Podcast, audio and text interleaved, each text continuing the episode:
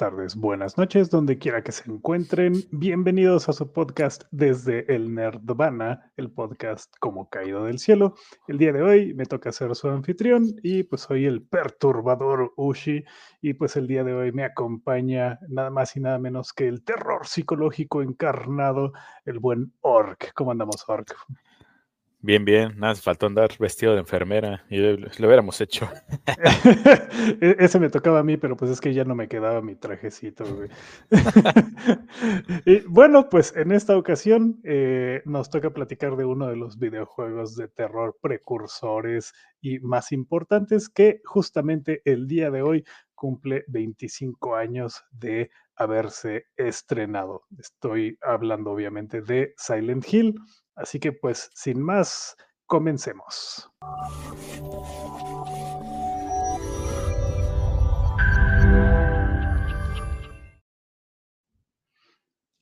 Y bueno, como siempre les recordamos que si no pueden ver el programa en vivo, nos pueden encontrar en la repetición que se encuentra en nuestro canal de YouTube. Y pues si prefieren nada más estarnos escuchando mientras visitan una escuela terrorífica o un hospital en decadencia, pues pueden hacerlo en plataformas como Spotify, Google o Apple Podcast o en cualquier lugar donde ustedes disfruten de sus podcasts. También pueden enviarnos comentarios, sugerencias, quejas y gritos terroríficos a eh, nuestro Facebook o nuestro Twitter, donde pues también estamos ahí bastante atentos. Como ya es costumbre, y pues ya se la saben, un poquito de contexto previo a esto, Silent Hill es un videojuego que se lanzó hace 25 años, justo el día de hoy, 23 de febrero, pero de 1999. Y pues es uno de los em, videojuegos más emblemáticos de la consola PlayStation 1 de Sony, y ya que era un videojuego que envolvía al jugador en una historia de terror, pero poniendo al jugador en el papel de alguien normal, una persona común y corriente. No eras un hombre de la policía, no eras alguien entrenado para la guerra, era un papá. Y la trama de este juego comienza justamente con nuestro personaje principal perdiendo a su hija en este pueblo eh, destruido de una manera muy extraña, que pues es Silent Hill. Eh, Silent Hill fue creado por la empresa de videojuegos Konami, en aquel entonces súper importantes. Últimamente pues han ido decayendo en cuanto a importancia, pero pues a pesar de que su desarrollo fue en Japón, se inspiraron muchísimo en el cine de terror de Estados Unidos y en películas de David Lynch y los escritos de Stephen King. Eh, el juego fue dirigido por Keiichiro Toritoyama, lo siento, soy pésimo para los nombres japoneses, pero fue la música fue compuesta para por Akira Yamaoka, uno de los compositores más legendarios eh, al día de hoy, y eh, pues la música es algo que en definitiva destaca de Silent Hill. Eh, Silent Hill pues ha crecido a tal grado que han habido secuelas, adaptaciones de películas, cómics, libros, y pues es uno de los pilares de eh, el género de los juegos de terror. Así que cuéntame, Orc, ¿cómo ah, fue tu experiencia con Silent Hill? Pues precisamente basándose en lo ocurrido con Resident Evil, viendo cómo son de los juegos eh, eh, emblemáticos del Survivor Horror. mi primo, que era fiel fanático de PlayStation cuando salió, eh, pues me iba prácticamente a su casa, ¿no? A jugar, pues, los juegos que él tenía en, en la consola. Siendo yo que yo tenía los juegos de Nintendo, pues y él le entraban los de Play. Ah, era un buen combo, ¿no? Uno que es pobre y era niño en esa época, pues teniendo, este, ahora sí que familia o cuates con diferentes consolas, pues podías expandir tu, tu terreno de videojuegos. Siendo uno de los juegos más importantes de la década de los 90-2000 en cuanto al término del survival horror. Es algo sumamente interesante, ya que se desviaba justamente lo que lo hacía diferente de juegos como Resident Evil, es de que envolvían al jugador como tal, hacia una experiencia completa en vez de eh, ser parte como experta, eh, eh, espectador, sino te hacían parte del juego, ya que parte de su mecánica pues es eso, ¿no? El simplemente estar atento a sonidos y a todo lo que ocurre en el ambiente, ya que eso influye en lo que está ocurriendo en la escena. Entonces, también otra cosa que se hace muy interesante es del, el hecho de que no utilicen un... como personaje principal no utilizan alguien como entrenado. Mm, en el caso De, que pues, en Resident Evil son policías, eh, equipos especiales, de, de ese tipo de cosas, ¿no? O tienen algún tipo de background en el que saben pelear y demás, sino son un, pues, un Juan Pérez común y corriente, básicamente. De los cuales no saben ciertas cosas del pasado de las personas a quien van, eh, a quien están buscando. Ya que en el primer juego, pues tenemos que, eh, no recuerdo cómo se llama el personaje, que va a buscar a su hija. James Sunderland. Y en el segundo, es otro personaje completamente diferente, pero él va buscando a su esposa. Entonces, ese tipo de detalles son como muy interesantes, ya que justamente te hacen parte del juego, ya que tú pues, de alguna manera dices, no, es soy una persona común y corriente, que es algo que me sucedería a mí, ¿no? Si pues, de pronto ya no sé nada de mi esposa, me llega una carta y me dice, oye, te espero en tal lugar, ah, pues voy a buscarla, ¿no? O se pierde mi hija y de pronto por alguna extraña razón me lleva a un pueblo fantasma a buscarla. Sí, sí, sí. Pero es, algo a lo que, pues a fin de cuentas, puedes este, empatizar más. Entonces, la verdad es una serie de juegos bastante, bastante entretenida. Y para la época en la que obviamente le empezamos a jugar, justamente te sacaban de esos, de esos sustos chidos. De esos sustos que dan gusto. Sí, claro. Sí, yo, yo, por ejemplo, yo me acuerdo que yo no jugué Silent Hill 1 eh, en su momento, pero eh, yo, estaba en la secundaria, ya, ya soy viejo. Este, tenía un compa que se llamaba eh, empezaba con J su nombre, maldita sea. Algún día me acordaré de su nombre. Y ese güey, eh, eh, Juan Pérez, e, ese güey jugaba Silent Hill y él me contaba como de qué iba el juego y de qué se trataba y demás, ¿no? Y a mí se me hacía, yo me acuerdo que de lo que él me contaba, lo que se me hacía más interesante en su momento eran como que los acertijos. Él me decía, no, es que llegué a una parte donde hay un piano y no puedo avanzar. Y yo decía, ah, chinga, ¿y, ¿y qué hay en el piano, no? Y ya nos poníamos a platicar tratando de resolver el acertijo. Y yo ni siquiera estaba jugando el chingado juego, ¿no? Este, pero pues ahí dándole ideas y la fregada.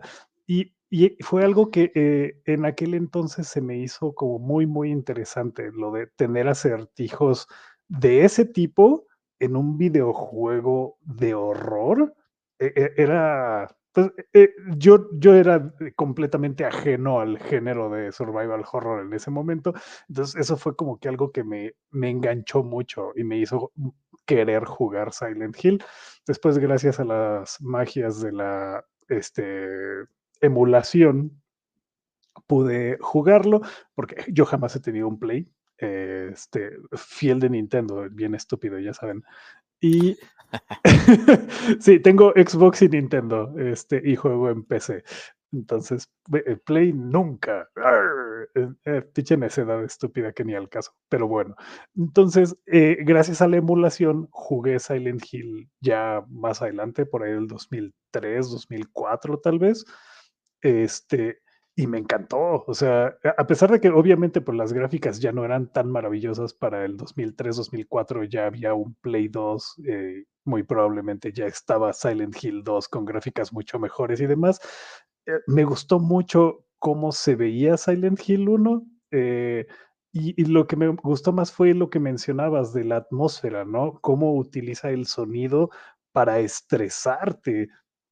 Porque algo que, que a mí me llamó mucho la atención también ya jugándolo, era la presencia de la radio, ¿no? Y cómo la radio empezaba a hacer esos ruidos cuando había enemigos cerca. Tú podías no ver a los enemigos porque además había una neblina súper, súper densa que pues la distancia que podías ver realmente era muy pequeña, pero el, la radio se prendía, entonces te estresaba y no sabías ni qué había, ni qué tan cerca o qué tan lejos estaba, pero ya estabas alerta esperando que te saliera un monstruo de algún lugar. Y eso era algo que me encantaba, eso me fascinó durante todos los juegos de Silent Hill que jugué. Es algo que me, que pues eh, se volvió como la estampita, eh, porque pues era algo que me levantaba de inmediato, ¿no? Y era como de, oh, ¿qué pedo? ¿Qué pasa? Y, pero te ayuda a mantenerte alerta y te ayuda a evitar eh, esos jump scares que digo, si los hay, pero ayuda a que en el eh, gameplay, en momento a momento, pues no te espantes de la nada, ¿no? Eh, otra cosa que me gustaba mucho, pues fue la historia, que se sentía una historia sencilla y personal al principio, ¿no? Eres un güey que perdió a su hija en un pueblo y tiene que encontrarla y sorpresa, hay monstruos, ¿no? No hay eh, una razón de fondo, no hay este, eh, no hay como que una gran conspiración, ni mucho menos, digo, al principio, este, ya después te enteras de toda la cagadera del culto y demás, pero pues la historia en un inicio es algo con lo que cualquiera puede relacionarse. Es un papá que perdió a su hija y tiene que encontrarla. Entonces sí, e, era, eh, fue muy, muy sorprendente para mí en su momento, porque además se siente como un juego muy maduro. Yo estaba acostumbrado a jugar GoldenEye 64 y Smash Bros. con mis compas. Entonces, pues es un juego completamente diferente que rompió en su momento con muchas de las preconcepciones que yo tenía de cómo se cuentan historias en los juegos y qué tipo de historias se cuentan en los juegos. Este, y además hizo que me encariñara con estos pinches personajes, ¿no? Que no es, eh, es, no es Sunderland, este es Harry Mason, el, el de Silent Hill 1 es Harry Mason. El que yo te decía hace ratito era, es, es el del 2, sí. Y pues sí. Pero es, muy interesante esta parte de cómo, dependiendo del estado mental del personaje, es como empiezan a afectar los sonidos y los alrededores. Y por tanto, de igual manera afectan la psique del jugador. Sí. como estás muy metido en pues, qué es lo que está pasando, entre que no ves ni madres, y estás atento a los sonidos, el momento en el que el jugador, pues, su salud mental empieza a ser afectada, pues de alguna manera, como estás tan metido, también te, empieza a afectar, pues a ti, ¿no? También tu percepción de qué es lo que está pasando. Algo muy parecido pasa en el juego de Eternal Darkness del GameCube. Sí, sí, sí. Es también muy recomendable donde pues básicamente la salud mental de tu personaje conforme va avanzando y todo lo que va viendo, pues se empieza a deschavetar. Y entonces hay momentos donde, digamos, por ejemplo, pues empieza a bajar unas escaleras y de pronto como si hubiera un bug o hubiera un glitch o un error en el juego, tu personaje se queda atrapado en la escalera, o sea, la mitad del cuerpo está pues encima del, de la escalera y la otra mitad como que abajo. Entonces, como si hubiera sido un glitch donde tú hubieras caído en, pues, en algo raro, pero es algo que está sucediendo porque la salud mental de tu personaje no está bien. Entonces, ese detalle, eh, luego tal vez hablaremos de ese juego, se me hace muy interesante porque es muy, muy parecido a lo que están reflejando precisamente los juegos de Silent Hill. Sí, algo que a mí me gusta mucho en los juegos de Silent Hill, al menos en los primeros tres que estaban un poquito mejor pensados, este, es que cada uno de los monstruos con los que te encuentras eh, durante cada uno de los juegos representa algo del personaje principal, ¿no? Y eh, es algo bien curioso eh, que, por ejemplo, en el caso de Harry Mason, muchos de los enemigos con los que se encuentra, especialmente obviamente en la zona de la primaria, son niños chiquitos. Es como si de alguna manera él no estuviera feliz habiendo tenido un hijo o una hija y, y que estos eh, niños chiquitos, pues e, él tiene que luchar contra los niños chiquitos que lo quieren destruir a él, ¿no? Y, y, todos estos, eh, todos los monstruos que te encuentras a lo largo del juego, los gusanos horribles que salen de las paredes, las enfermeras, todas y cada una de esas cosas tiene como que alguna conexión psicológica con la forma de pensar y todos los pedos que trae el personaje de fondo, ¿no? que vuelvo a lo mismo, ninguno de los personajes principales de Silent Hill son buenas personas per se, eh, son personas normales, sí, pero no son eh, eh, un ciudadano ejemplar, ¿no? Este, sin entrar en spoilers para juegos que tienen más de 20 años, este, pues los uno se va sorprendiendo con lo que va aprendiendo de cada uno de los personajes mientras vas avanzando por la historia y con las cosas que hacen los personajes con tal de lograr sus objetivos, ¿no? Este... Ah, pues, eh, eh, no, no quiero entrar con spoilers porque están bien buenos estos juegos y la verdad, aunque sean viejos, vale la pena que la gente los juegue, especialmente ahorita que se viene el remake del 2, que se ve muy padre. Eh, si no quiero estar spoileando cosas, porque la verdad es que son grandes juegos y las historias y los personajes son muy, muy, este, eh, son gente con la que uno puede identificarse y al mismo tiempo puedes decir, puta, qué asco es este güey, ¿no? Bueno, a las alturas del juego, 25 años después, ya no, no hay mucho que puedas spoilear. pues sí, sí, la ya verdad. Que a fin de cuentas son remakes, es como decirles este, que el hombre araña lo picó una araña radiactiva y de ahí sacó sus poderes, ¿no? A estas alturas. No es cierto. A estas alturas es como, como complicado que pues, no lo sepan y si no lo sabían, pues.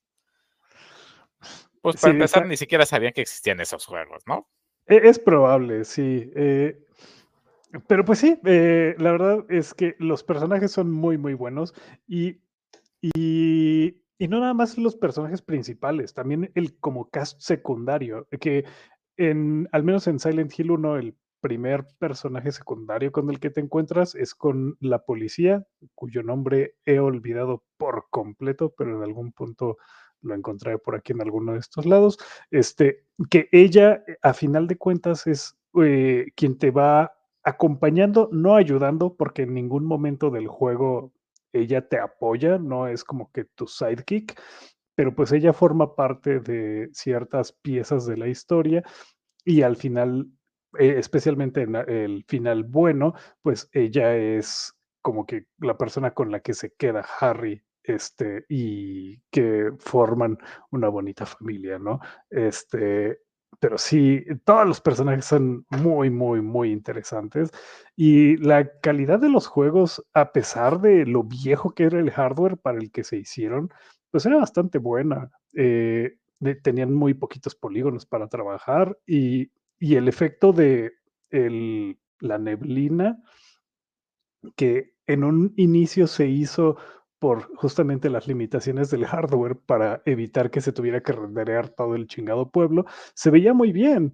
Y en juegos posteriores, e ese mismo efecto de la neblina se ve horrible, se ve súper, súper mal, a pesar de que tienen hardware superior y que pues las consolas tenían como que más potencia, la neblina se veía más fea que en esos primeros jueguitos, e ese primer juego de Play 1 que digo, no es que digas, uy, qué maravillosa se ve, pero cumple con su función. Es que, pues precisamente, ¿no? Dependiendo de la función que cumplía de acuerdo a la consola y el, y el poder que tenía cada consola, Pues sí, en un inicio se utilizó no solo para darle pues ese grado de misterio, sino precisamente para cubrir ciertas carencias que tenían en un inicio. Y ya después, lo peor de todo es que teniendo más poder y más recursos dentro de la consola, en vez de ya no era necesario tanto el querer cubrir ese tipo de detalles del rendereado. Sí. Y se, la verdad, por eso no le ponen tanta atención. Entonces yo, eh, pues, en mi punto de vista, siento que muchas veces lo que sucede, ¿no?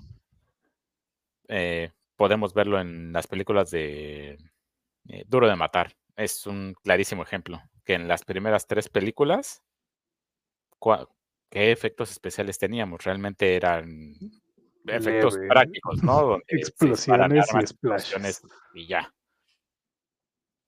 Y tenemos la 4 donde le soltaron el presupuesto para hacer este CGI y madre y media.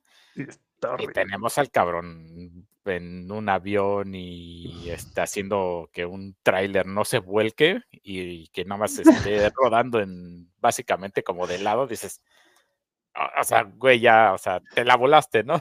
Donde pudiste haber utilizado efectos especiales, digamos, para hacer algo creíble, fuera de, que McLean lo puede todo.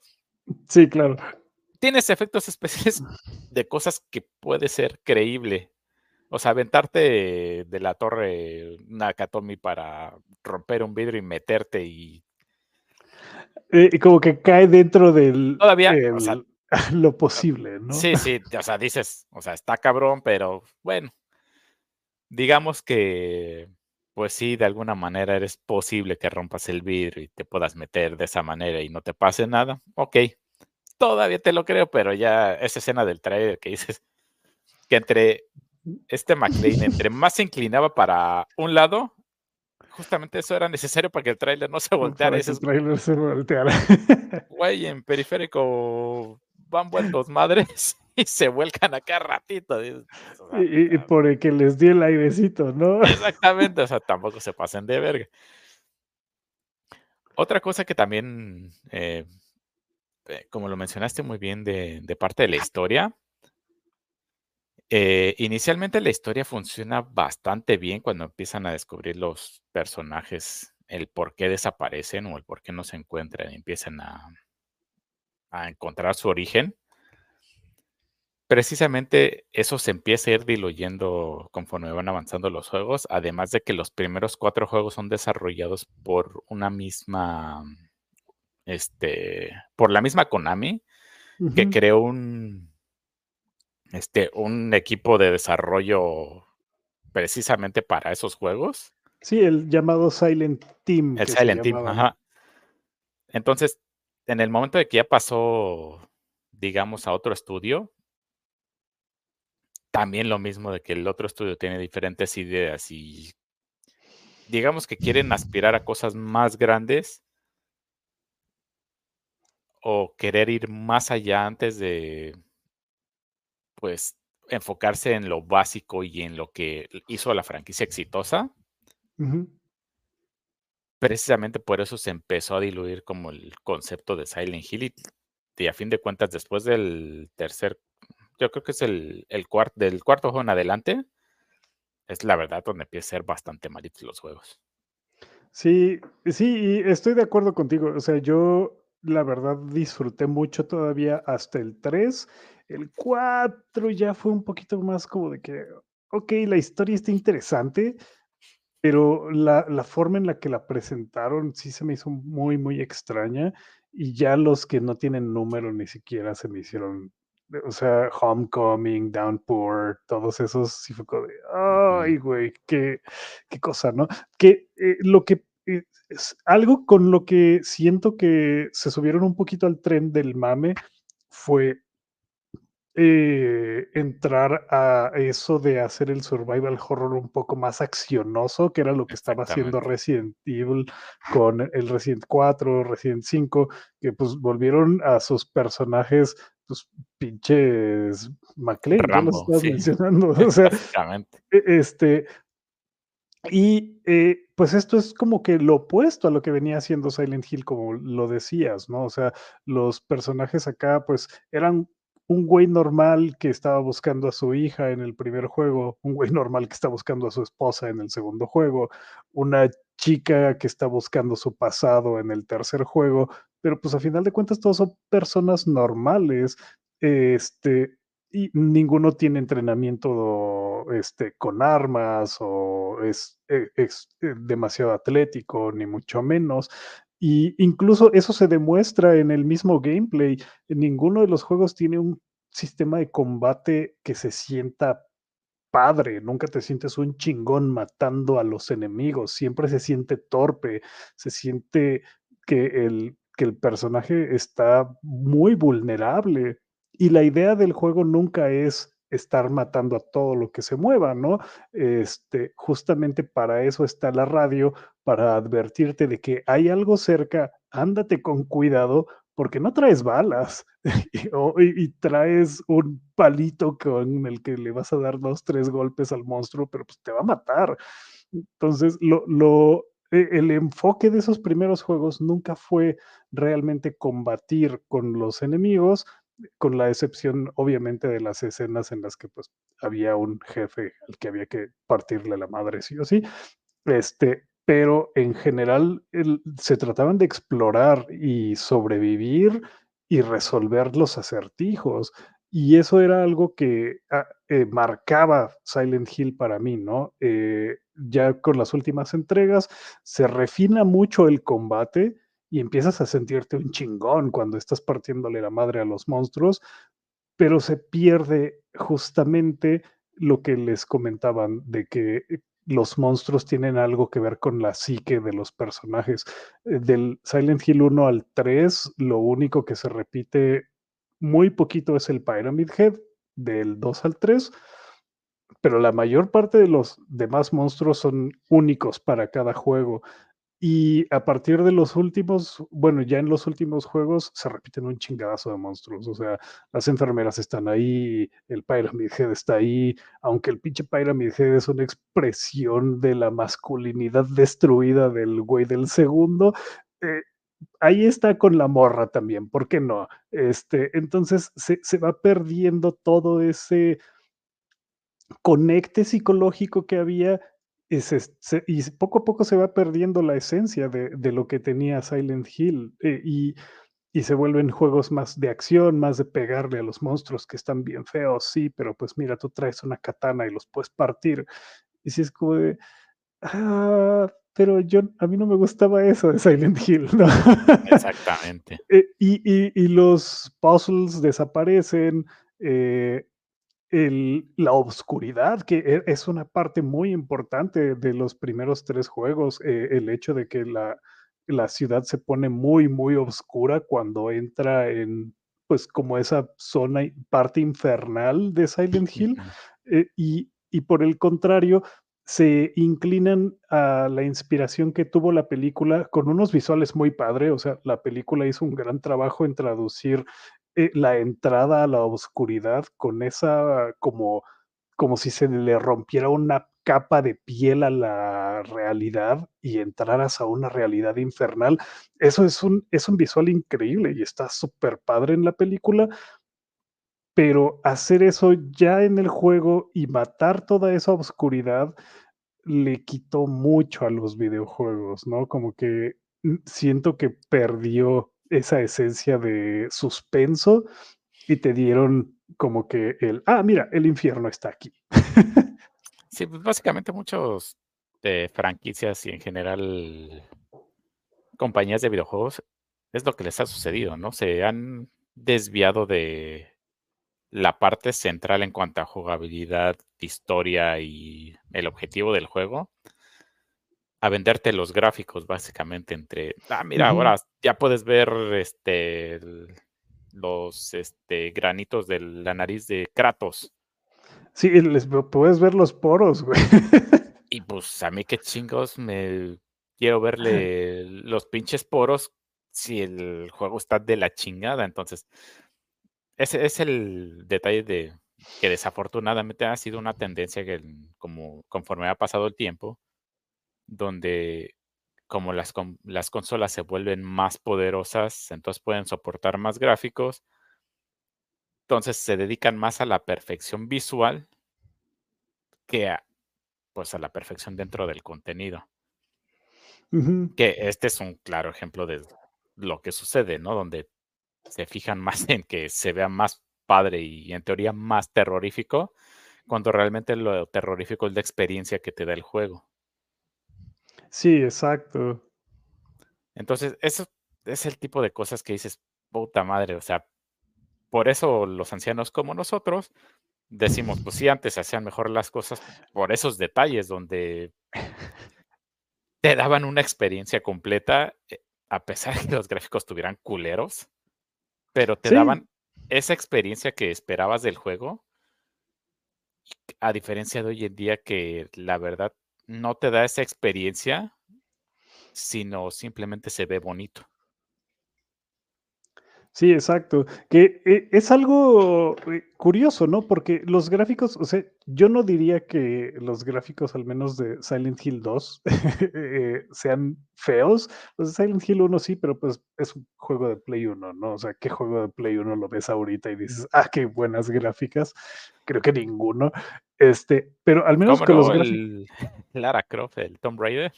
ah, no manches.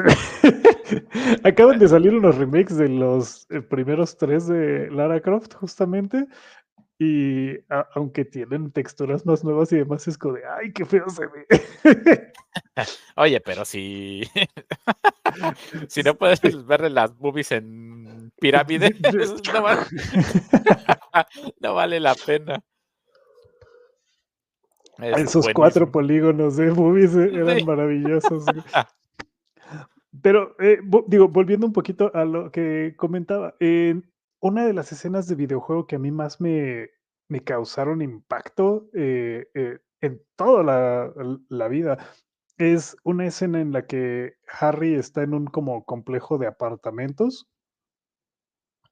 ¿Sí es Harry? No, bueno, el personaje del Silent Hill 2 este, está en un complejo de apartamentos y hay una, unos como barrotes en una de las, este, de, los pasillos y no puede pasar.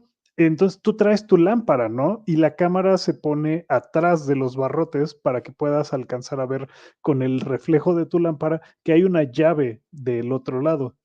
Eh, pero el, el, mientras tú mueves tu lámpara, eh, los barrotes eh, lanzan esas sombras, ¿no? Y, todo lo que está cubierto se ve en total oscuridad.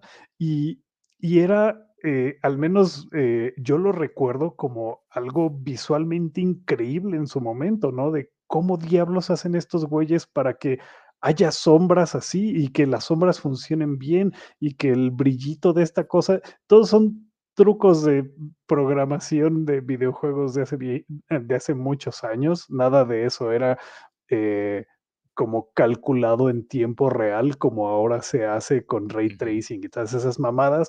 No, en aquel entonces todo era trampas de que a un güey se le ocurrió de que, ah, sí, podemos hacer esto, aquello, y va a traquear y va a parecer que se hacen sombras, ¿no? Pero no se estaban haciendo realmente sombras, no estaba brillando realmente, simplemente eran trucos de cabrones con una imaginación gigantesca para que tú sintieras que eso estaba pasando así.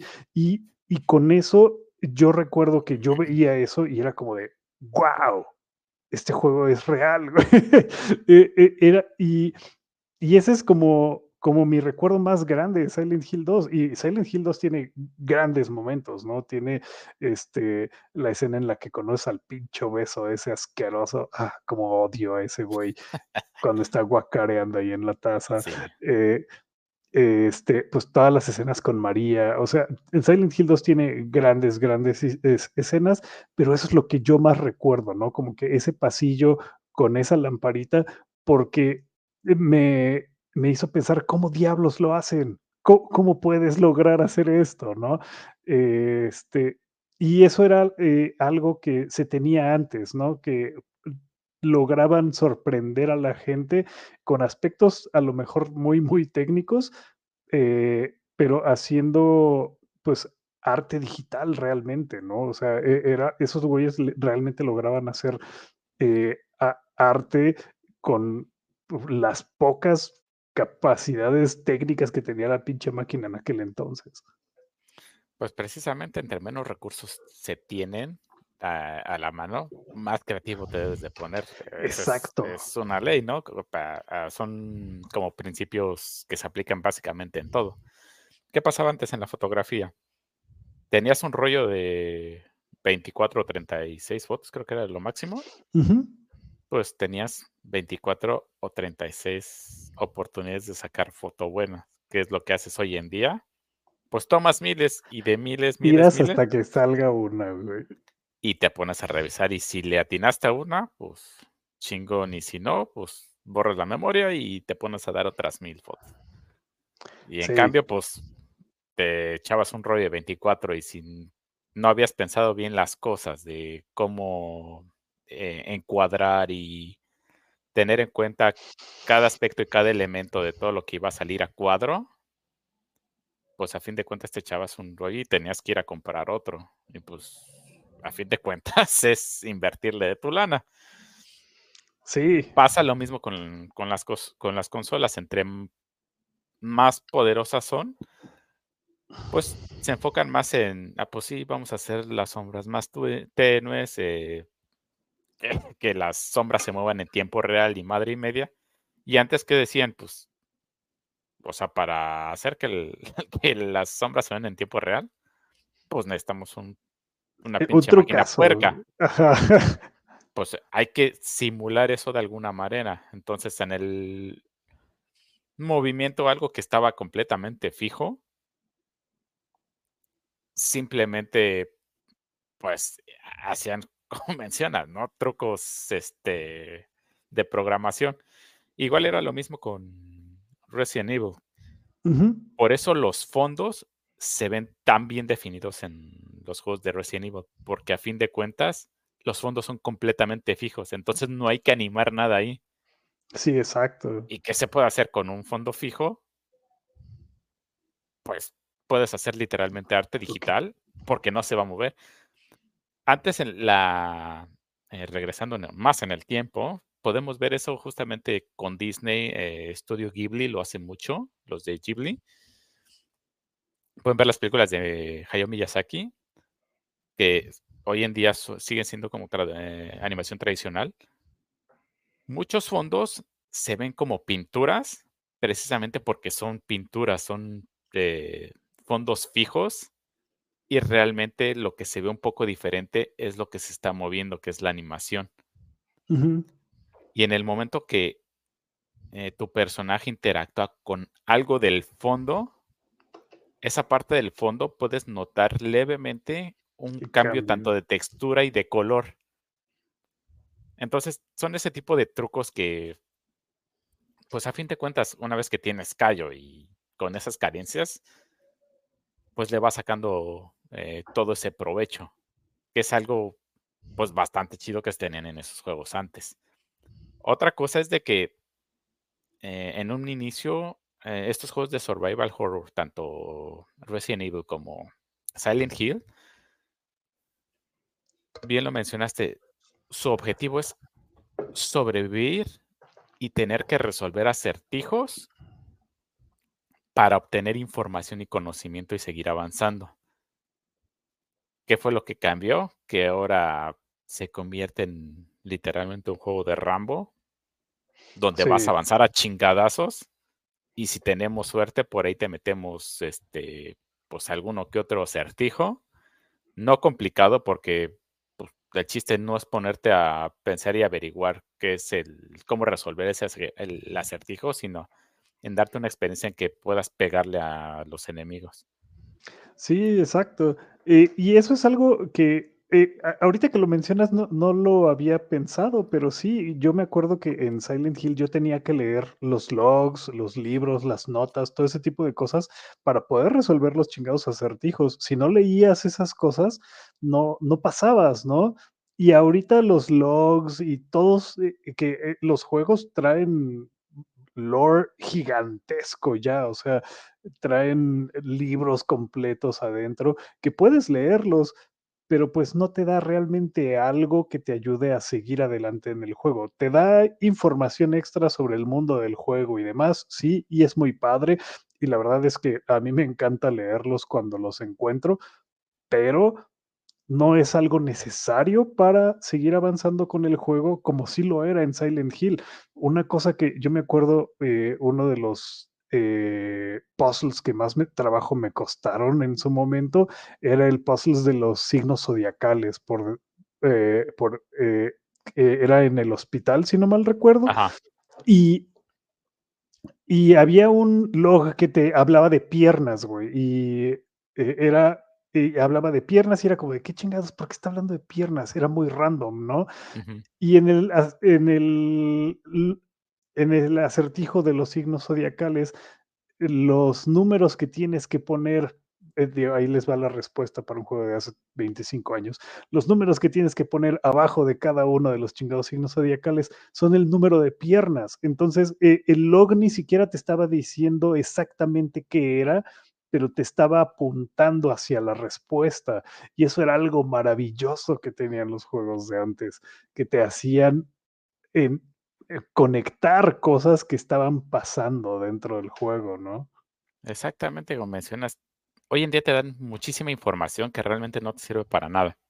O sea, será historia y lo que quieras, pero realmente no te sirve de nada porque fácil te lo puedes saltar, no lo puedes leer y puedes seguir adelante. A diferencia de antes donde pues era algo esencial del, del juego. Sí, Donde una vez que pues leías ese log de las piernas y llegabas al acertijo donde tenías que utilizar eso, pues a fin de cuentas, estas son mínimas para poder relacionar esos dos.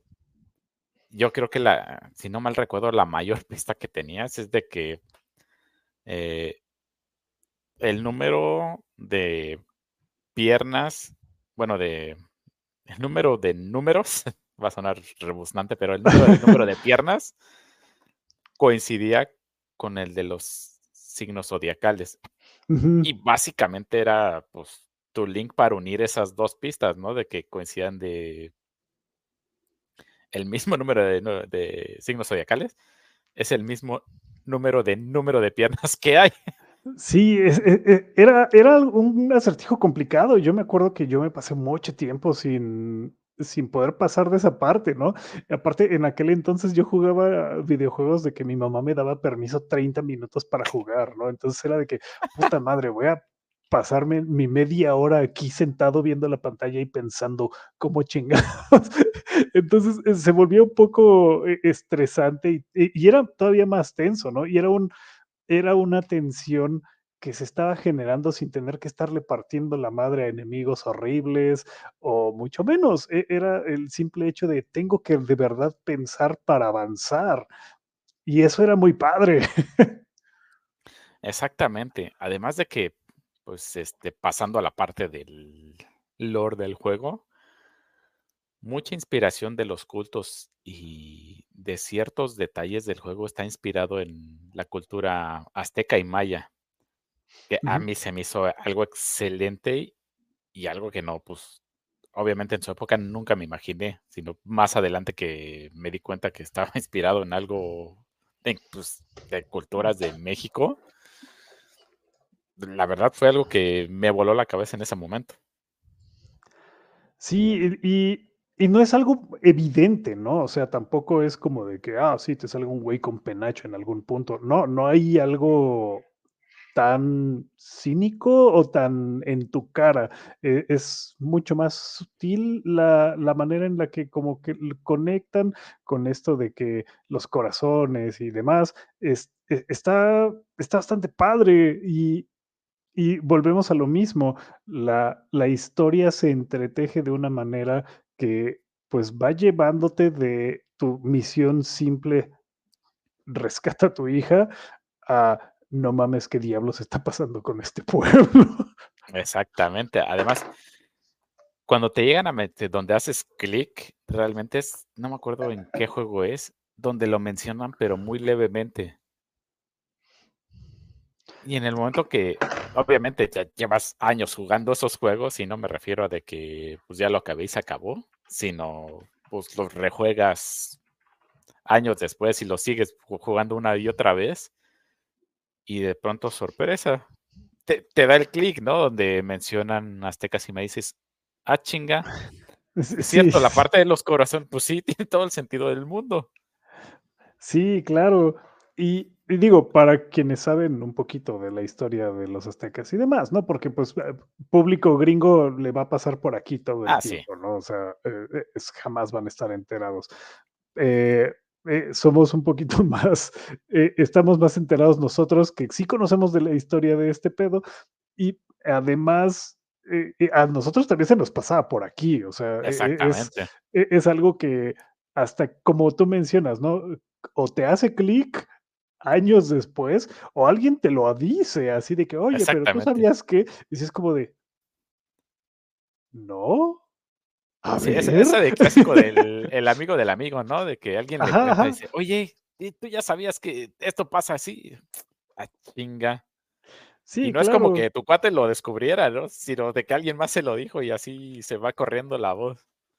Sí, y, y eso era otra cosa eh, que era muy padre en, su momento y que es algo que a mí me gustaba mucho, eh, que era lo que platicaba al principio, ¿no? Que Julián se llamaba este güey, hasta ahorita me acordé, eh, que te podías sentar a platicar de los juegos y, y la, se volvía algo como de comunidad, este, e, especialmente con este tipo de juegos de acertijos y demás, era como de, te sentabas a platicar del acertijo con tus compas y tus compas te daban ideas y tratabas las ideas y no servía, si servía, qué pedo. Eh, y, y a pesar de que no estaba yo jugando activamente Silent Hill en 1999, yo estaba apoyando eh, a que ese güey lograra avanzar, ¿no? Me acuerdo que él estaba atorado con el chingado piano y las teclas que no sonaban y demás, y fue como de, güey, pues toca las que no suenan, a lo mejor es eso. ¡Sorpresa! Eh, y, y, fue un como gran logro, me acuerdo en aquel entonces, que fue como de, sí, a huevo, logramos el acertijo. Ah, sí.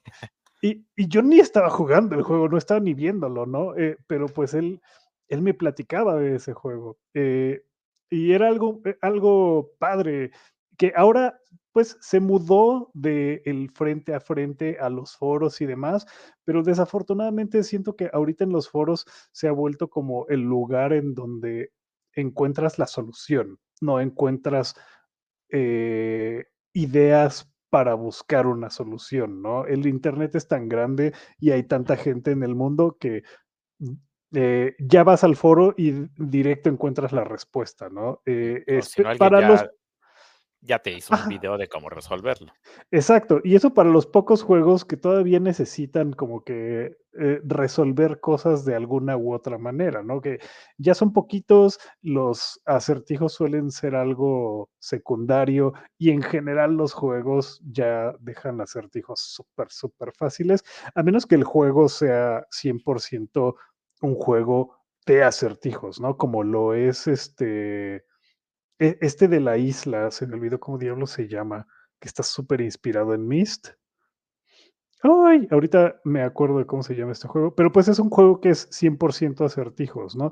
Eh, a, menos que haya, que sea un juego así, es muy difícil que un juego de terror o de acción te incorpore cosas de ese tipo ya.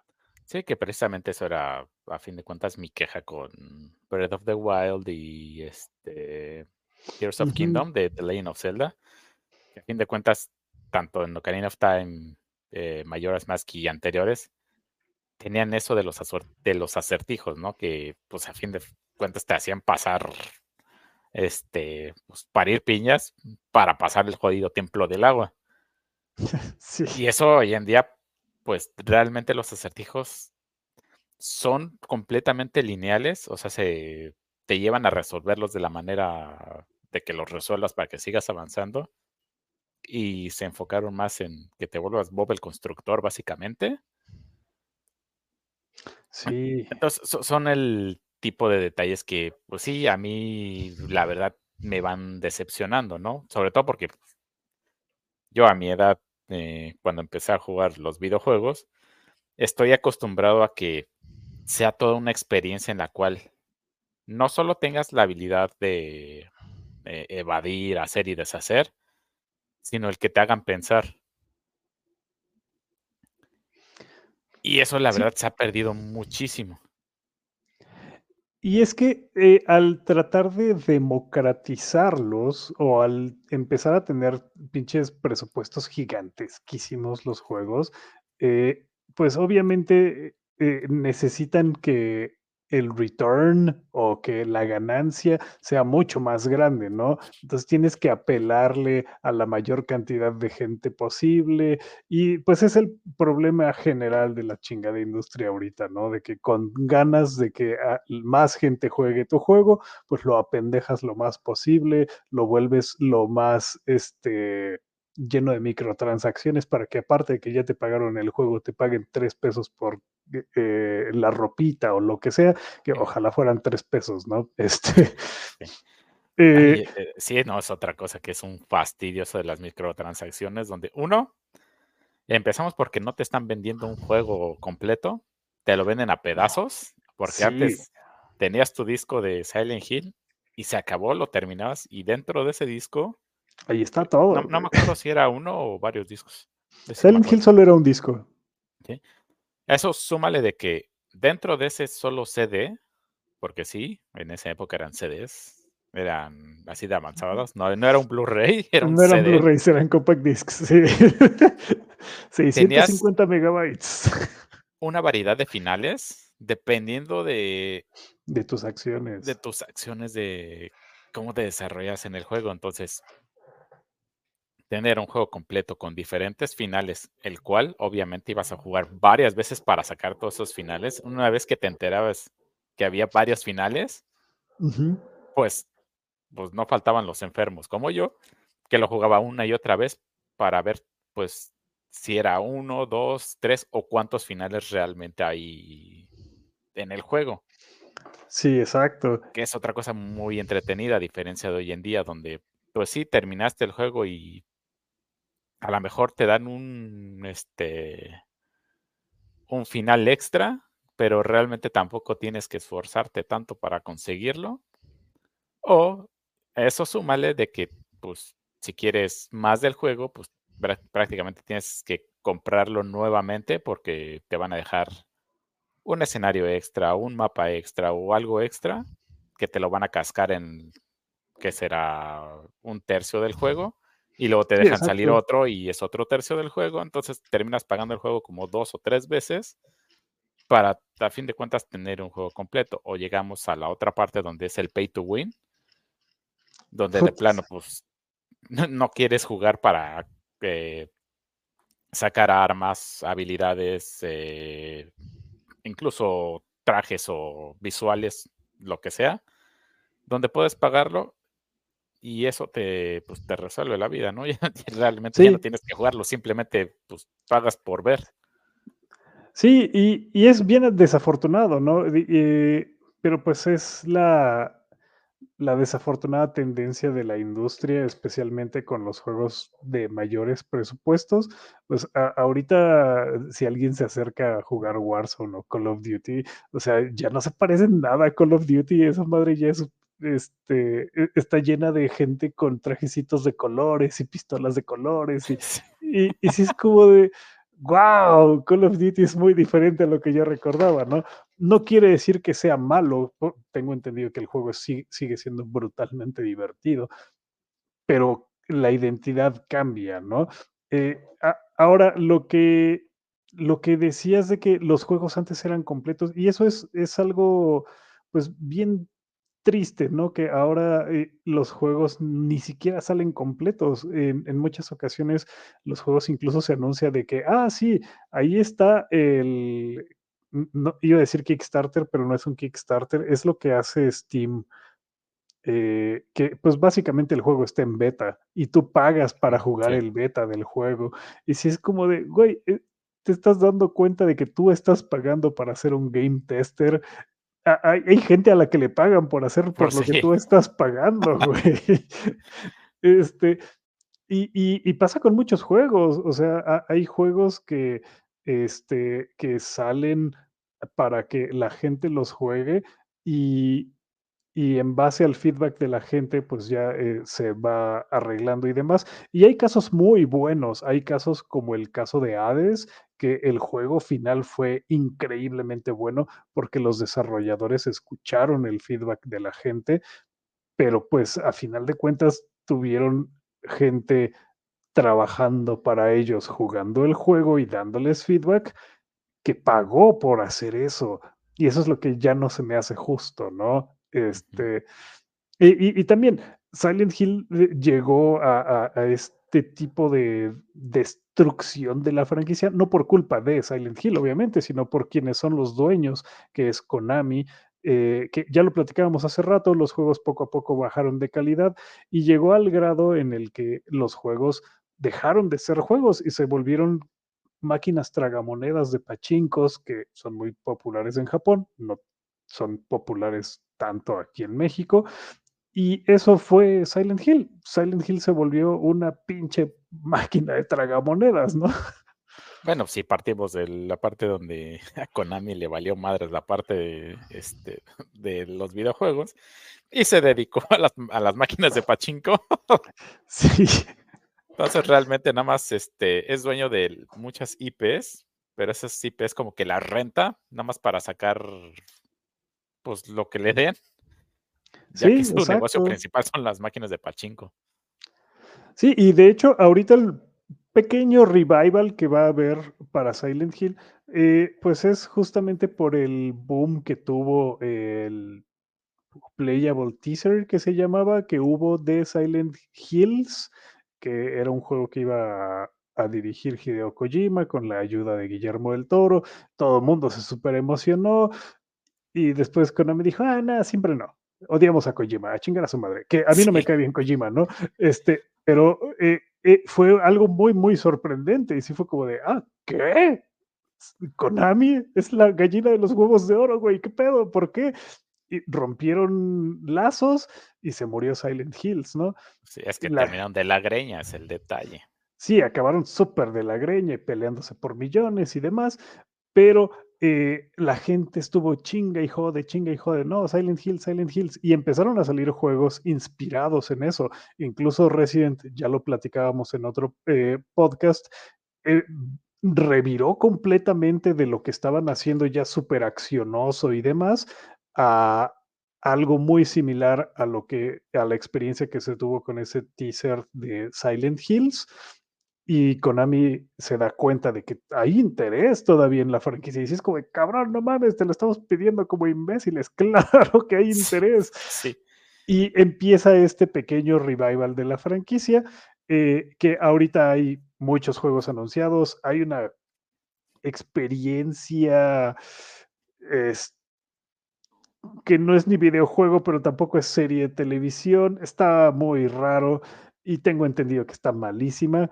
Eh, no lo he visto, eh, justamente porque he visto que los reviews son muy, muy malos, entonces no me he acercado, pero eh, Konami está echándole ganas a Silent Hill, ¿no? Entonces tenemos el remake del 2, va a haber una, un nuevo juego completamente este, de, desarrollado por un equipo japonés, que es otra de las cosas importantes.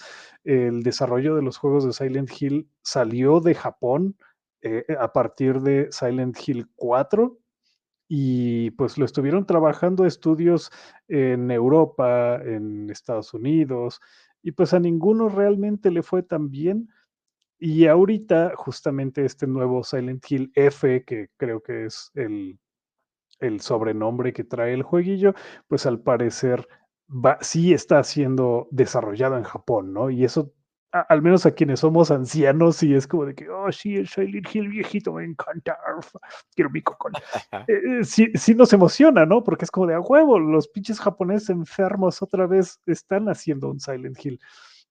Y, y la verdad eh, es, vuelvo, eh, es una franquicia que a mí me emociona mucho. En su momento, Silent Hill 2 fue considerado como mi juego favorito. Eh, eh, pasaron cosas, crecí, envejecí y demás, pero sí es un juego muy, muy importante para mí. Eh, Silent Hill es una franquicia muy importante para mí y me emociona que vuelva este nuevo Silent Hill F, el remake del 2, demás. Este, pero pues sí, ojalá Konami nos dé más Silent Hill. sí. Otro buen ejemplo de que vas a tener que pagar por lo menos dos veces el precio por el mismo juego es Final Fantasy VII. Ay, güey, son tres veces, güey te dieron eh, una parte, tuviste que pagar el juego completo con el revert, vas a tener que volver a pagar por el mismo juego, porque es la segunda parte. ¿Y qué creen que en mis épocas de chavo? Por 50 dolarucos tenés todo el juego completo, aunque eran como cinco discos. E, eran tres discos el Final 7, pero pues sí. ¿Tres? sí, eran tres. Pero pues todo el juego completo lo obtenías y el juego era tuyo. Hoy en día, básicamente, como va la industria, por tres veces el precio del juego lo vas a poder rentar porque ya ni siquiera va a ser tuyo. Sí, porque ya no es tuyo y eso es algo que está muy cabrón. O sea, el hecho de que tú compres un disco eh, ya no te garantiza que puedas jugar el juego de aquí a 5 o 10 años, que si en algún momento a la a a Sony o a Microsoft se le ocurre decir que, ah, ese juego ya no es jugable, pues tú ya te chingaste y tu consola ya no va a poder correrlo, ¿no? Exactamente. pero si aquí pierden licencia, disco. te ponen un candado en la consola y como tu consola es necesario que esté conectada a internet, pues ¿qué te crees que no puedes abrirlo?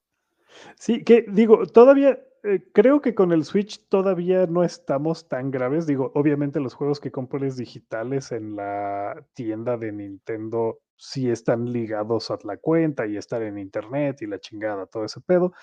Pero los juegos que compres físicos, siempre y cuando estén metidos a la consola, se pueden jugar aunque no haya internet. Digo, e, es, es, una pequeña ventaja que todavía tiene ahí mi, mi Nintendito. Este, pero, tristemente, hoy en día, como todas las consolas tienen que estar conectadas a internet para que los jodidos juegos funcionen, tristemente así es. Sí, exacto. Y, digo, hay juegos que no necesitan realmente, ¿no? O sea, pues si yo voy a jugar Silent Hill, no quiero estar conectado a Internet, ¿no? al menos no necesito estar conectado a Internet, porque pues la experiencia soy yo solo sentado en mi sillón en la oscuridad de mi casa para espantarme un rato. Este, no quiero que, bueno, si soy un streamer, sí quiero que me vean gritar y decir, ¡eh, no, el monstruo! Ese tipo de pendejadas. Pero no es mi caso, ¿no? O sea, yo juego solo ese tipo de juegos, sí, para espantarme, pero no para que me vean, qué vergüenza. Los idiotas esos. pues sí.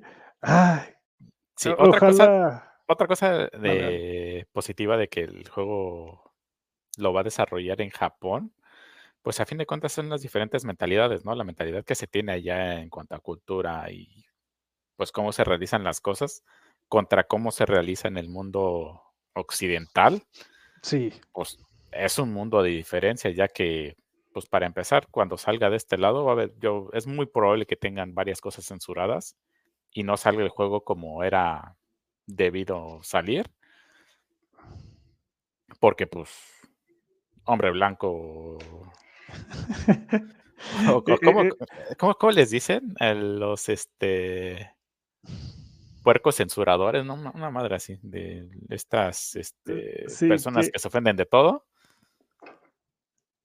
Porque, pues, a fin de cuentas, en Japón no se tientan el corazón y si hay sangre, hay, este, pues, temas bastante sensibles y fuertes.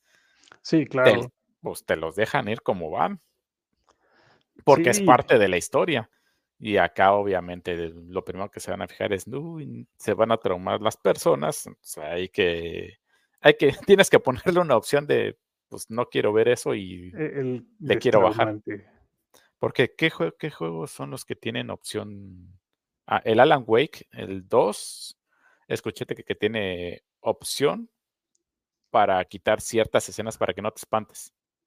No mames, qué pendejada, ¿de veras? y hay otro, hay varios juegos que también tienen esa misma opción, donde puedes elegir esas escenas, no me acuerdo si son de terror o escenas fuertes, donde la suprime del juego, precisamente para que no te espantes. Pero pues es parte de la experiencia como fue, perdón, como fue diseñada, ¿no? Eh, eh, digo, yo soy un creyente de que eh, tienes que ver las cosas como quería el, el que lo creó que las vieras, ¿no? Eh, a mí no me gusta, por ejemplo, que la gente se tapa los ojos en las partes de terror. Pues es que, güey, sí, para eso es, para que te espantes, velo, cabrón. O sea, eh, entonces, el hecho de que te, te, censuren ese tipo de cosas se me hace bien, bien tonto. a mí no me gusta, por ejemplo, eh, que los juegos japoneses justamente llegaban pues bien censurados acá a América, pues e, en, su momento cuando era más joven, pues porque les tapaban las chichotas a las japonesas, ¿no? Pero también eh, suelen taparle mucho eh, el gore, como tú lo mencionabas, o le cambian el color a la sangre para que no se vea feo, este, y era, era muy decepcionante, ¿no? Como que sentías, ¿por qué los japoneses sí pueden tener eso, ¿no? Que ¿Qué nos falta como cultura? Ahora ya conociendo todo los el cagadero que hay en Estados Unidos y la contracultura y todos esos pedos, es como de que, ah, ok, sí, por eso censuran todo, ¿no? Exactamente. Pero, porque sí, o sea, si le tienen que poner disclaimer a un comercial de papitas en el que las papitas están flotando, de que las papas que salgan de tu bolsa no van a hacer esto, si es como de, ay, güey, pues yo ya sabía. Eh, eh, en, ¿qué fue? ¿En los 90 o en los 2000 el comercial este de Delaware Punch? Ajá. Que grupos religiosos en México pedían que cancelaran el jodido comercial porque abocaba que si bebías ese producto te, te volvías satánico, una pendejada. Te volvías satánico. Güey, en los 90 estaba lleno de pendejadas satánicas, güey. O sea, Pokémon era satánico, güey. Eh, y, eso era algo que a mí se me hacía muy cagado, porque, o sea, yo estaba jugando Silent Hill, en donde literalmente se está hablando de cosas satanistas, ¿no? O sea, si hay un pinche culto satánico aquí, que obviamente son los malos, pero pues hay un culto satánico aquí en esto. Bueno, no es satánico, ¿no? Pero pues es un culto ahí que está teniendo ahí sus roces este, sobrenaturales. Y, me estás diciendo que Pikachu es del diablo, güey. O sea, no mames. que Delaware Punch, o sea, para aquellos que no este, conozcan Delaware Punch, no sé si todavía existe en México. Ni idea, güey. Era deliciosa esa madre. Era una judía lata color naranja que tenía. Morada, ¿no? no tienes razón. Morada, que tiene los ojos. Eh, no sé, tiene los ojos verdes, este, verde fluorescente o verde así radioactivo y tenía como una forma que algo que parecía como un espíritu, algo así. Y los comerciales trataba de que, pues, el, este, pues como todo este misticismo, ¿no? Pero así, todo visto de manera súper chafa. Y al final de uno de los comerciales, el chavito que había consumido del Hour Punch volteaba la cámara y se le hacían los ojos verdes. Eso era todo.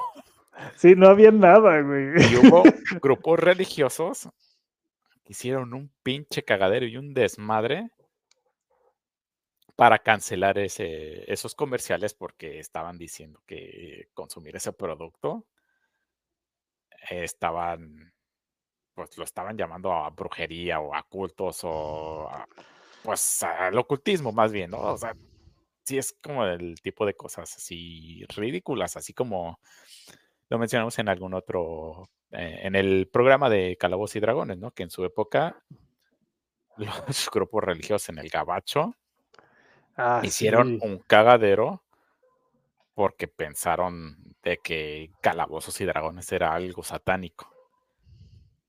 Y de eso va a haber toda la historia.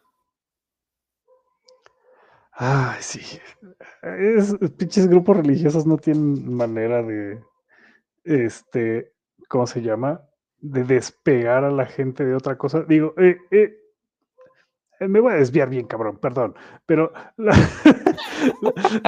las religiones están súper desesperadas de que poco a poco están perdiendo gente, obviamente, porque pues la gente se está volviendo más culta. Entonces, pues obviamente eh, todo lo que te dicen los libros mágicos, pues poco a poco se va desmintiendo o se va descubriendo cómo funciona en realidad, etcétera, etcétera. Y pues las religiones pierden gente por minuto. Eh, un bonito ejemplo es Holanda, en donde ya no hay iglesias, todas las iglesias se convirtieron en librerías, porque pues ya la gente no iba a las iglesias y sobraba. Entonces todos esos espacios se volvieron librerías fabuloso. Este, y eh, de qué manera hacen que la gente, bueno, o de qué manera tratan que la gente siga asistiendo a ese tipo de cosas, creando enemigos. ¿Y cuál es el enemigo? Lo que está haciendo tu hijo. No sé ni qué chingado está haciendo tu hijo, pero lo que está haciendo tu hijo es el enemigo y tienes que tener cuidado. Y esa era lo que estaba pasando con Delaware Punch, porque el pitch eh, comercial se volvió popular, con los Pokémones, porque Pika es Satán y Chu es Yo te amo, obviamente. Eso aplica como el de mi pobre angelito, ¿no? sí, home, mi pobre alone. mi pobre alone angelito. Exactamente lo mismo, güey. E, es lo mismo, pero con Pikachu. Entonces, las pinches religiones, especialmente el catolicismo y todas las judeocristianas, están justamente buscando eso, buscando al enemigo eh, contra el que ellos puedan juntar a su rebaño y decir, mira, él es el malo, cuídate de ese. Entonces, ah, desafortunadamente, pues a los videojuegos les toca su chingadazo y curiosamente a los videojuegos que sí hablan de temas satánicos nadie los toca. Exactamente. Y hoy en día la época de la cancelación está complicado, entonces. Sí, uff. Pues sí, es, es, positivo de que el desarrollo ya ha vuelto a Japón, pero obviamente va a haber peros de este lado. A fin, como se, ¿qué fue lo que le pasó este Insomnia, que desarrolló el juego de Miles Morales. Ah, sí, La verdad me gustó, a mí el Spider-Man me gustó. El Miles Morales no lo he jugado y el Miles, Morales 2 pues tampoco me llama la atención. Donde hicieron una Mary Jane horrenda, la verdad. No, no los he jugado ninguno de ellos, vuelvo a lo mismo, no tengo play. pero, pero sí. Eh, ahora como muchos personajes son creados y quien los creas, eh, quien más bien los modelan a semejanza de ciertas personas que tienen influencia dentro del, ah, del equipo de oh, desarrollo de juego, porque Mary Jane se parece muchísimo a, no me acuerdo si es jefa o qué onda de desarrollo ahí en Somaniac. Literalmente le ves la jeta y es la misma persona, nada más que pelirroja. Y, oh, vaya, qué loco. Y esta doña, pues la verdad no es agraciada, o sea, está fea como una cabra. Pobre, pero pues así es, ¿no? O sea, no tengo nada en contra de ella, pero es lo mismo que sucede en eh, la industria del cómic, videojuegos y hoy en día entretenimiento, donde ves a, este, ay, ¿cómo se llama? Ah, se me fue el nombre del, de la que hizo I'm Not Starfire, que habla de la hija de Starfire. Ah. No, no es su Conic, es esta. Ah. Déjate lo busco, güey. Es, es una escritora y es una escritora galardonada, pero de cómics no sabe ni madres. Eh, creo que tiene un nombre como japonés, si no estoy mal. Bueno, un apellido. ¿Mariko Tamaki? Mariko Tamaki, ajá. Que la verdad, ves el cómic y literalmente se está describiendo. O sea, ella se hizo, se volvió pues, por sus pelotas la hija de Starfire. Ok. Porque ves la descripción, incluso ves el personaje y ves la foto de ella y es la misma persona. Y digamos que ella se, está reflejando como ella de niña. Qué loco, es cierto, güey. Y lo cual te da el punto de vista de ella, eh, qué es lo que ella quiere como tal. Entonces, pues, em, em, obviamente el target de las personas que compran cómics no son personas que les agrade eso se dibujó, e, es ella. Sí, es, es ella. Entonces, realmente eh, es, es un ah, novela gráfica que está diseñada para pues niñas de esa edad y pues algo que obviamente no tienen ni la menor idea es de que niñas de esa edad no van a comprar esos cómics ni compran novelas gráficas. Entonces, está, crea un producto para un público inexistente. ya que las niñas de esa edad están en YouTube y en TikTok. Sí, claro. Entonces, obviamente, aquellos como, como yo que consume ese producto, digo, pues, esto es una basura. Y pues estoy comprando cómics de superhéroes, pues para ver superhéroes y qué es lo que hacen superhéroes, ¿no? O sea, quiero cosas fuera de la realidad. Por eso Superman está, bueno, en general personajes de Marvel y, y de DC, no los de hoy en día, los de antes, son eh, humanos o, personajes con físicos prácticamente imposibles, ¿no? A menos de que seas la roca con más esteroides. Sigue siendo imposible, güey. y cosas completamente fuera de la realidad. Es lo mismo que pasa con la industria de los videojuegos.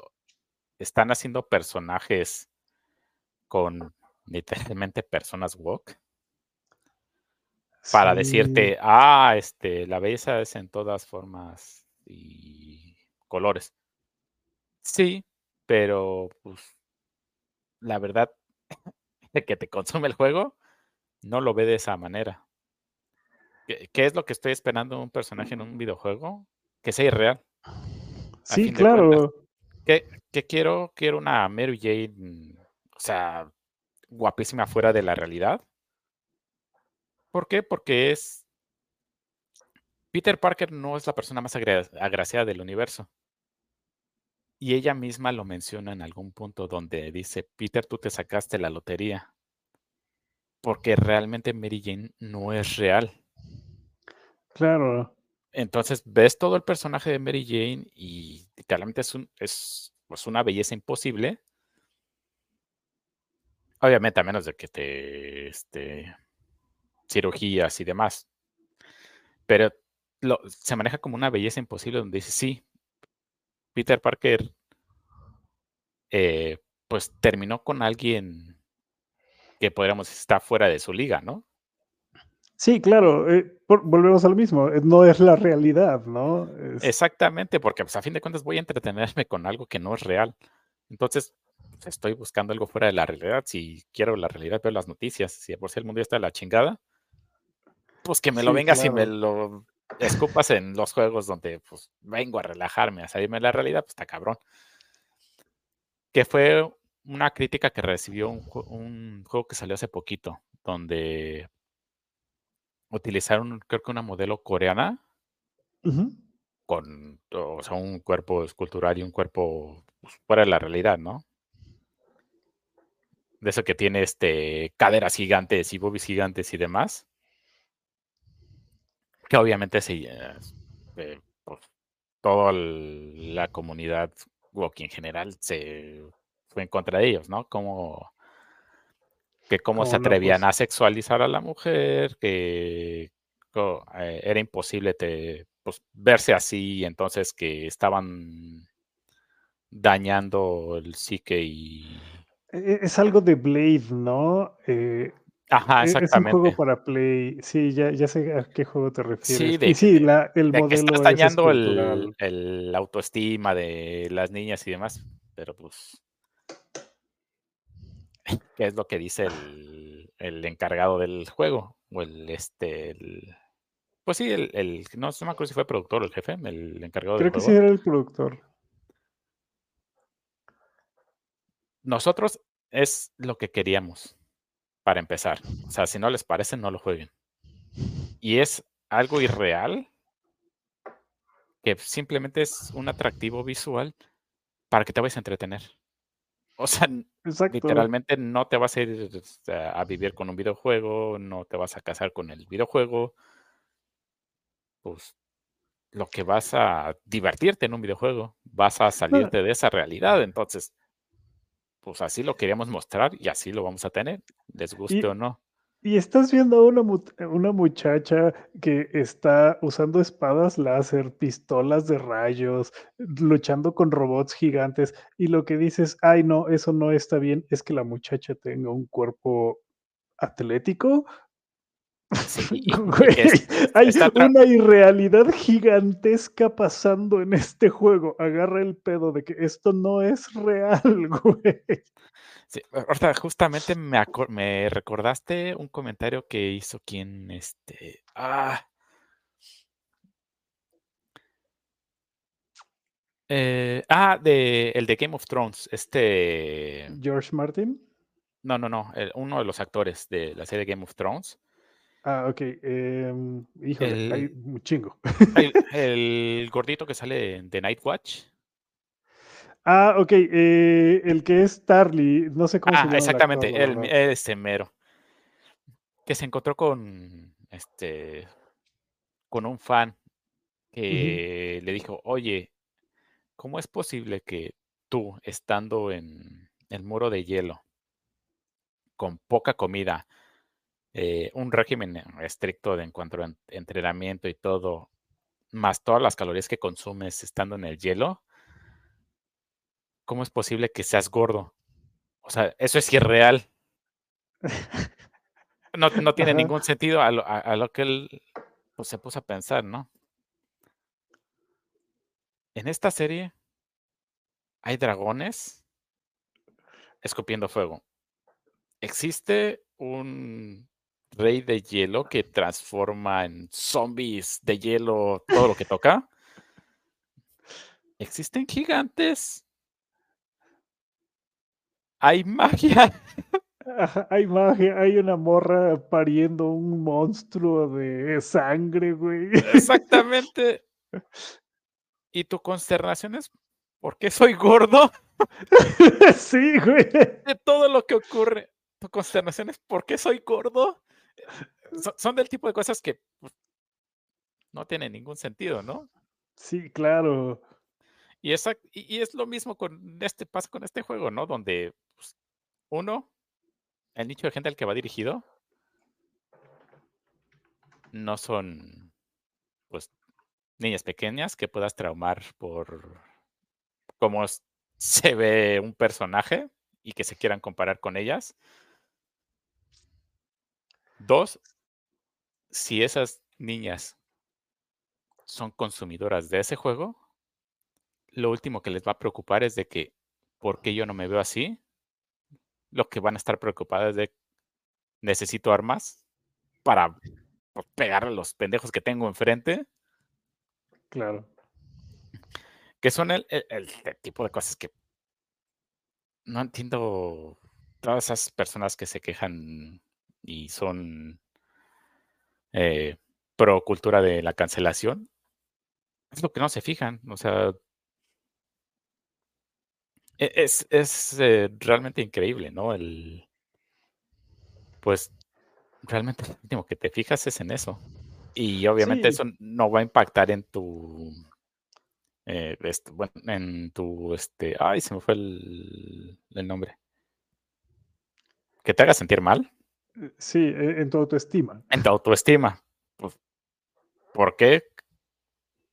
Pues porque lo último que te va a importar es pues, las proporciones del personaje. A lo más que te va a importar es de que, ah, no, pues es que yo quiero que el traje sea rosa. Quiero que el traje sea verde, porque es el color que me gusta. Sí, exacto. E, es como quejarse de que Superman está mamado. ¿Por qué Superman no puede estar gordito y chaparrito y ser moreno, güey? O sea, no, no me voy a quejar de eso. ¿Por qué? Porque el personaje es un ideal al cual aspirar. E, el personaje no es real, el personaje no existe. Y yo eh, eh, creo que es, muy importante que eh, la gente entienda esas cosas, ¿no? Sí, güey, Superman no existe igual que Jesús Cristo. son ideales a los cuales aspirar, son cosas a las cuales se espera que tú digas, no mames, Superman es una buena persona, Superman es atlético, es fuerte, este, ayuda a las gentes a su alrededor, a la gente, perdón, a su alrededor. Eh, Superman es algo a lo que tenemos que aspirar. La mona curvilínea con un eh, este, físico maravilloso del juego este, es un algo a qué aspirar, es algo a lo que las niñas pueden aspirar. Está mal poner algo que sea atlético, no lo creo, porque estás dándole a la gente algo que buscar, un camino hacia donde ir. Y, y yo no creo, al menos yo de niño no recuerdo que yo dijera, oye mamá, ¿por qué Superman no es chaparrito, morenito como mi papá? ¿Por qué no está panzoncito? Yo no me quejaba de eso. Exactamente. Decía, yo soy ese. Eh, yo decía, exacto, o sea, yo soy Goku, güey. Exactamente. Eh, mira lo rubio que soy, a huevo que yo soy Goku, ¿no? Sí, no, ah. es que justamente lo, lo mencionas perfectamente, son ideales, a fin de cuentas. Entonces, en un juego como Silent Hill, ¿por qué dices, bueno, ¿por qué el, pues el, eh James, es James el del primer juego? James, ajá. Pues James el del 2, Harry el del 1. Ah, Harry, ¿por qué Harry no es, este, pues no parece latino, ¿no? O sea, ya no me representa. Sí, exacto. Es, es el último que te fijas, ¿no? Lo que te importa es puta madre, estoy en un pinche lugar desconocido y algo me borta, me va a saltar y me va a hacer espantarme. Sí, y, y eso es eh, algo eh, pues muy importante realmente, ¿no? Eh, que en el caso específico de Silent Hill no son son personas con las que conectas, bueno, son personajes con los que conectas, pero no son un ideal al cual aspirar en ningún momento, ¿no? O sea, sí, el güey está buscando a su hija, pero las razones por las que después hace el resto de las cosas en la historia dejan de ser tan nobles. El personaje de Silent Hill 2 es todavía más horrible como personaje y mucho menos algo a qué aspirar porque pues a final de cuentas él mató a su esposa. Ups, spoilers. Este, entonces, eh, no quería spoilearlo, pero bueno, se me fue el pedo. Eh, a, final de cuentas, el, el, güey no hizo algo bueno y él está lidiando con su culpa. Este, y eh, nos vamos a quejar de eso, vamos a cancelar al güey porque, ah, no, es horrible. ¿Cómo pueden hacer un juego de esto?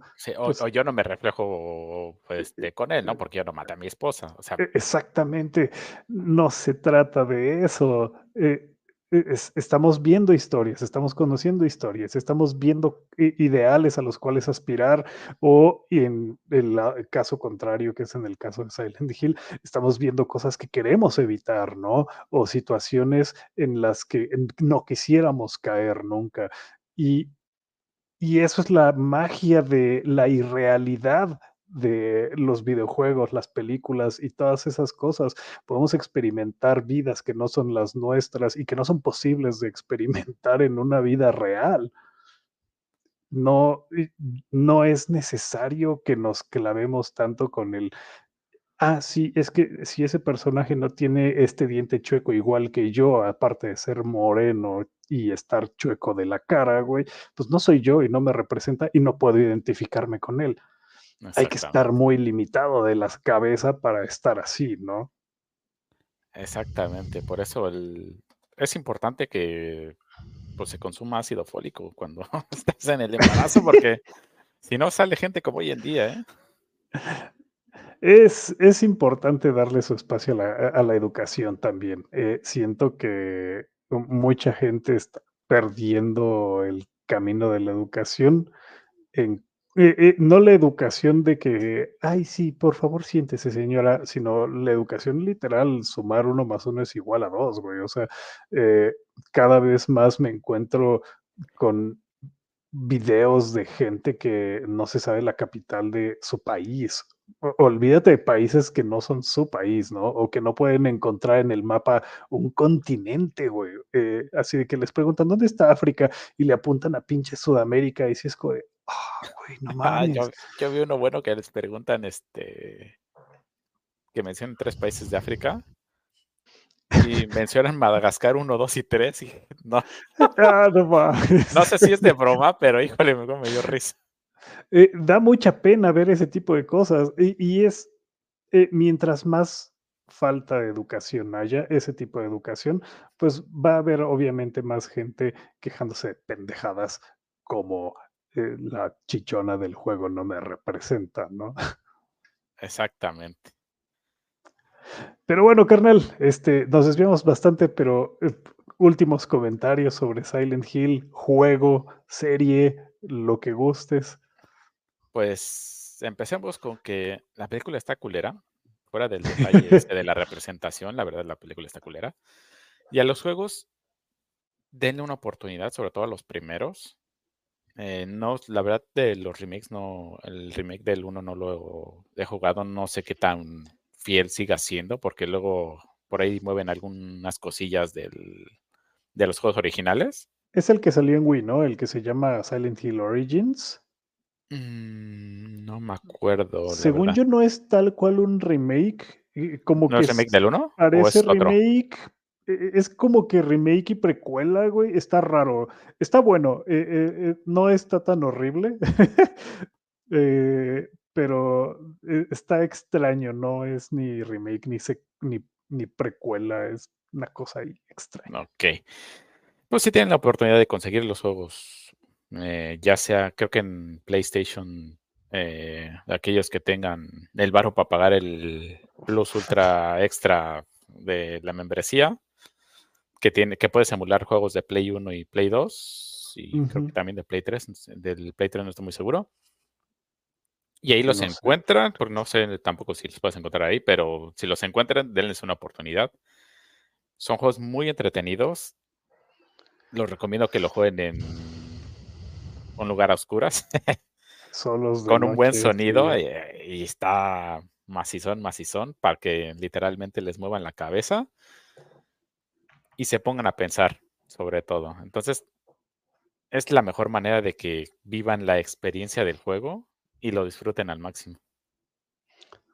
Sí, 100% de acuerdo, la verdad. Y, como dices, eh, son juegos 100% recomendables. Desafortunadamente no hay manera sencilla de, pues, de conseguirlos legalmente, ¿no? O sea, el Silent Hill 1 creo que nunca salió de PlayStation 1.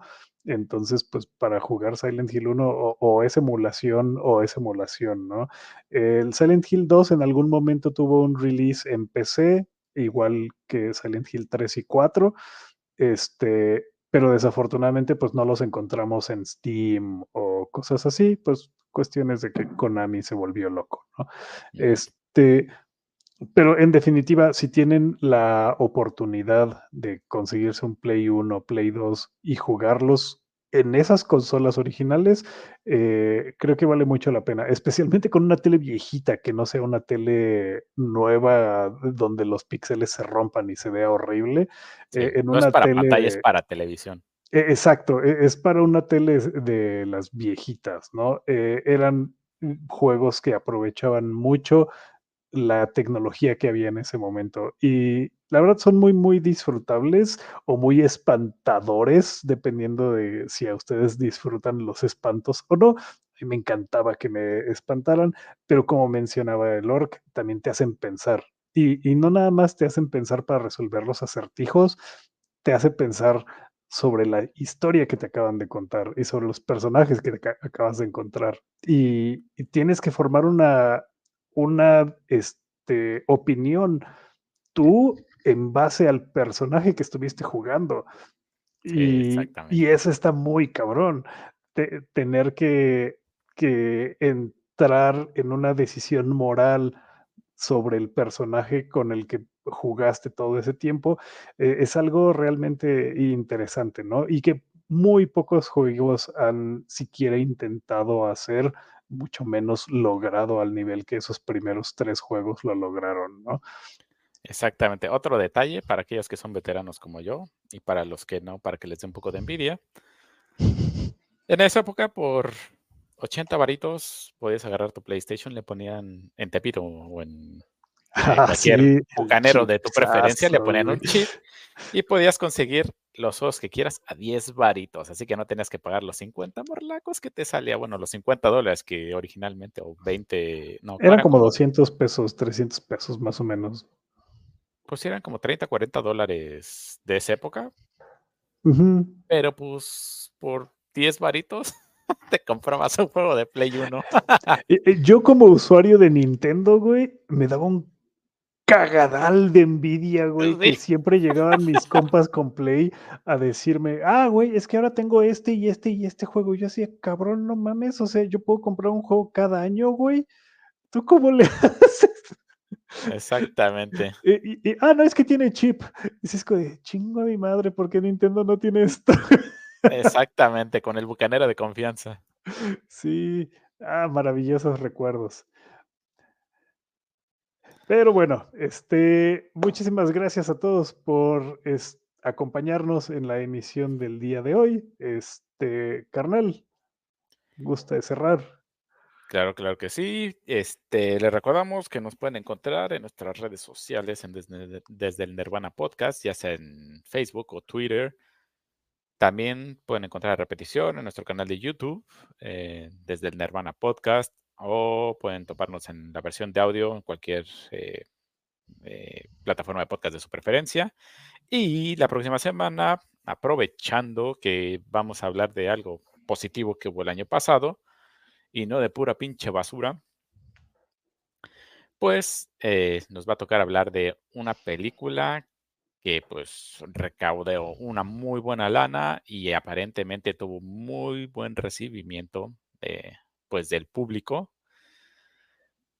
Nosotros nos vamos a dar el placer de darles su tratamiento nervano y decirles qué nos pareció. Y estamos hablando de nada más y nada menos que la segunda parte de la película de los 80s Top Gun. Nos referimos a Top Gun Maverick, que salió en 2023. Ah, no puedo esperar, gran película. Así que, pues, ya saben, misma hora, mismo canal. Nos estamos viendo el próximo viernes. Así que, córrela.